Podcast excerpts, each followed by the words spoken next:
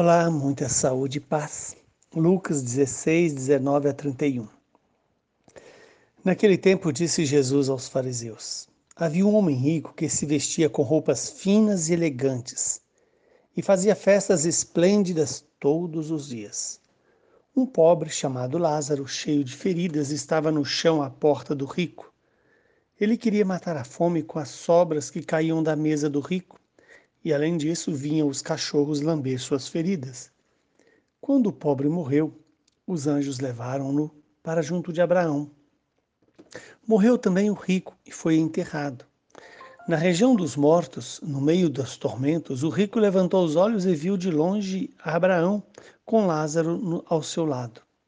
Então gritou: Pai Abraão, tem piedade de mim. Manda Lázaro molhar a ponta do seu dedo para me refrescar a língua porque sofro muito nestas chamas. Mas Abraão respondeu: Filho, lembra-te de que recebeste teus bens durante a vida e Lázaro, por sua vez, os males. Agora, porém, ele encontra aqui consolo e tu és atormentado. E além disso, há grande abismo entre nós. Por mais que alguém desejasse, não poderia passar daqui para junto de vós, e nem os daí poderiam atravessar até nós.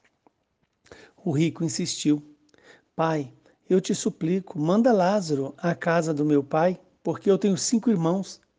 Manda preveni-los para que não venham também eles para este lugar de tormento.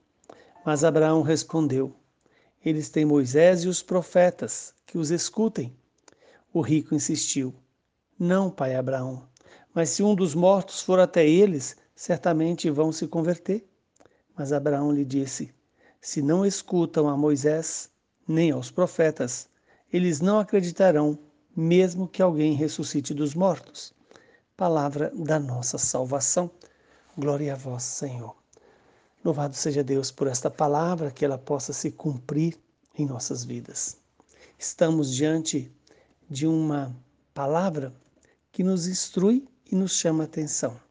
Instrui sobre a realidade da vida construída sobre a riqueza e sobre a simplicidade, a humildade. A situação de precariedade quer dizer a vida não é garantida na eternidade pelos bens que se tem na terra. E mais ainda, o Senhor nos exorta a acolher aquilo que os profetas anunciaram, aquilo que a lei de Moisés anunciou mas acima de tudo, aquilo que Jesus testemunhou, viveu e nos ensinou. Jesus, que morreu e ressuscitou, nos traz uma certeza. Somos criados para a eternidade com Deus, mas essa eternidade com Deus depende das nossas decisões, do nosso acolhimento da cruz e do acolhimento da própria palavra de Deus.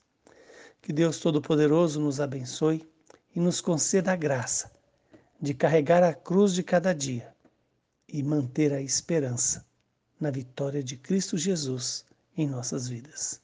Abençoe-nos o Deus que é Pai, Filho e Espírito Santo.